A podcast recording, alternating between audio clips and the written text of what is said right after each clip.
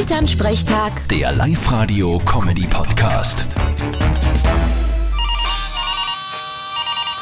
Hallo Mama. Grüß dich, Martin. Du, ich bin enttäuscht. Der kleine Ferl hat gestern seinen ersten Kindergartentag gehabt und sie haben uns erst am Nachmittag davon erzählt. Ja, und? Vorher hätten sie schwer was erzählen können drüber. Nein, wir waren ja so gern dabei gewesen am ersten Tag. Hm, Genau.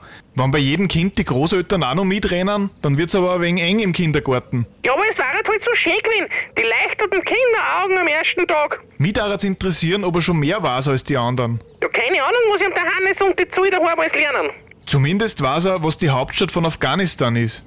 Das habe ich ihm nämlich ich gelernt. Aha, wie hast denn da da? Naja, ich bin mit ihm zu unserem Hund gegangen und hab gesagt, schau, das ist ein Bernhardiner und Kabul. Und Kabul hat er sich gemerkt. Vierte Mama. Das ist schlau. Bitte, Martin. Elternsprechtag. Der Live-Radio-Comedy-Podcast.